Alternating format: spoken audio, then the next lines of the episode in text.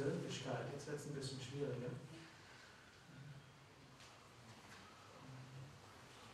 Der westliche Aspirant, wenn wir das dort nehmen. So bin ich halt.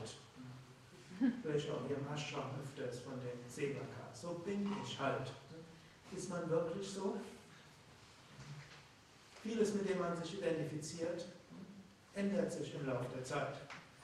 Als Jugendlicher hatte ich mal gesagt, ich bin mehr ein geistig interessiert, ich bin kein Techniker. Ich gehörte noch zu der Generation, wo es gelingen konnte, im Betriebswirtschaftsstudium ohne den, einen Computer auch nur zu berühren zu sein. Da war ich ganz stolz drauf. Und irgendwann hat er Sam Vishnu mir gesagt, ich solle Computer lieben lernen.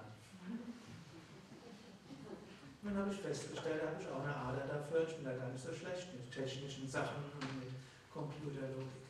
Hätte ich vorher nie gedacht. So viel steckt da und so viel verändert sich auch. Die Persönlichkeit ist nicht ganz so stabil.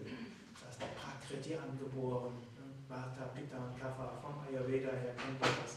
Aber auch die verändert sich mal. In der Jugend ist mir das, also im Babytum ist mir das Kapha stärker, dann im mittleren Alter mehr das Pitta und im höheren Alter dann heißt es Vata, mindestens von der körperlichen Seite her.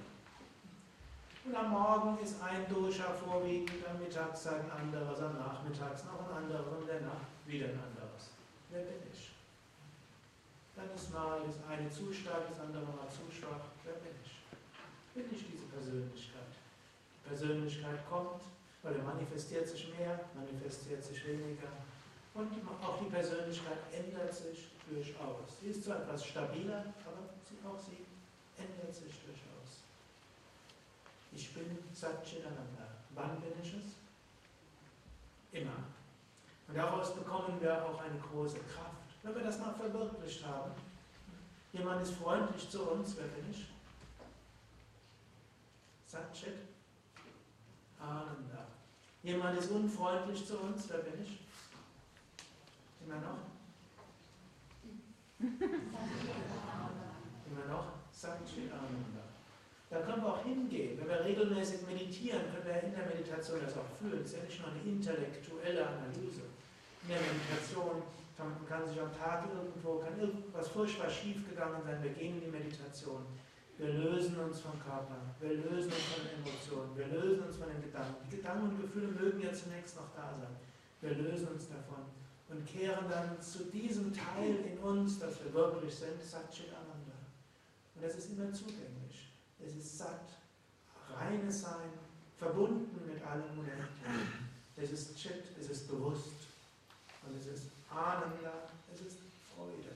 Wenn wir dort sind, ist Freude, das können wir dort erfahren.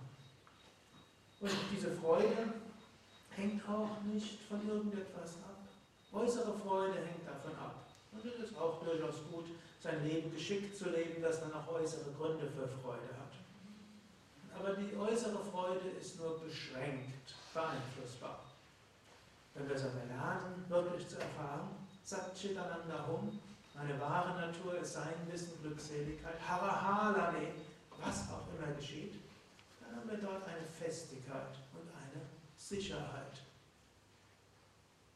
Und aus dieser Sicherheit heraus können wir alles tun. Und wenn die Sicherheit noch nicht so ganz fest gegründet ist, dann können wir auch einfach sagen, ja, ich weiß es, ich vertraue dem und ich bitte Gott, mir dies zu zeigen. Und dann wir Bhakti-Yoga. Und Bhakti, Bhakta sagt, oh Gott, ich weiß, du hast das irgendwo in der Bhagavad Gita in den Upanishaden gesagt. Ich kapiere es nicht so ganz. Aber du wirst mir schon helfen.